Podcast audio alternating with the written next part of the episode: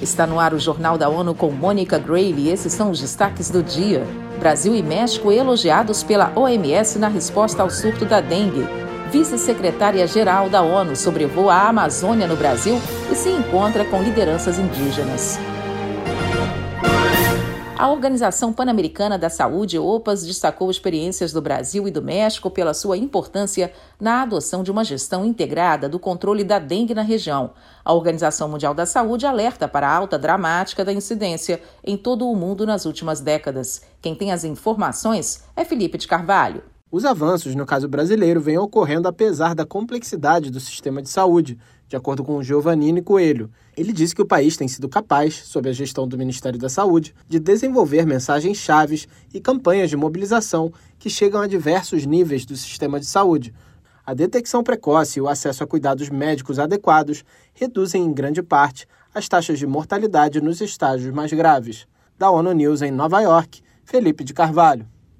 Até 15 de julho, mais de 3 milhões de casos foram registrados nas Américas e a situação vem sendo acompanhada pela OPAS, em coordenação com os países no sentido de melhor enfrentar o surto.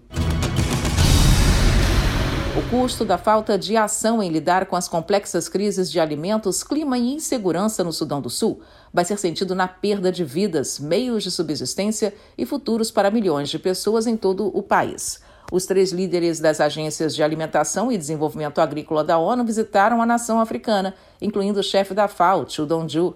Quem tem os detalhes é Mayra Lopes. A visita ocorre depois que o relatório da ONU sobre segurança alimentar e nutrição constatou que mais de 122 milhões de pessoas sofrem de desnutrição crônica desde 2019.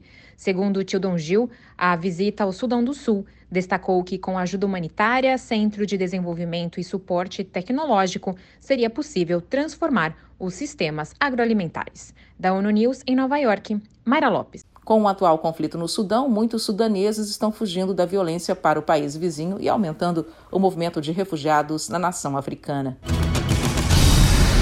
A violência na República Democrática do Congo, RD Congo, vem forçando pessoas a buscar abrigo em países vizinhos. Segundo a Agência da ONU para Refugiados, o Acnur, mais de um milhão de congoleses são refugiados e requerentes de asilo. O Acnur afirma que a vizinha República do Congo abriga um total de 61.200 refugiados e solicitantes de asilo, quase metade dos quais vem da RD Congo. Em entrevista à ONU News, em julho, o general brasileiro Otávio de Miranda Filho, comandante da missão das Nações Unidas na República Democrática do Congo, a MONUSCO, ressaltou as dificuldades que presenciou em um campo de deslocados internos, próximo à cidade de Goma. São mais de 70 mil homens, mulheres e muitas crianças que vivem ali. Então, quando o nosso helicóptero se aproximou para pousar e você vê de cima é, aquela quantidade é, de pessoas numa condição extremamente difícil, não tem como você não ficar tocado pelo que você vê.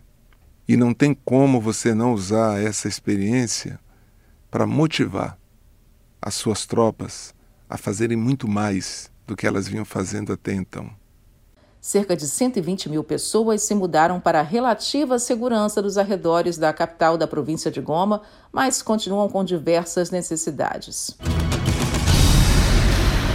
A vice-secretária-geral da ONU, Amina Mohamed, iniciou nesta quinta-feira o seu terceiro dia de viagem oficial ao Brasil.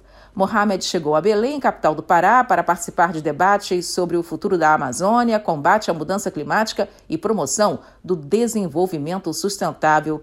Ela também sobrevoou áreas indígenas, como as aldeias Munduruku e Mapuera, e deve se encontrar com jovens e lideranças indígenas. Belém vai abrigar em 2025 a Conferência das Nações Unidas sobre Mudança Climática COP30 a vice-líder das Nações Unidas, está visitando o Brasil a convite do governo e deve deixar o país nesse sábado, retornando para Nova York.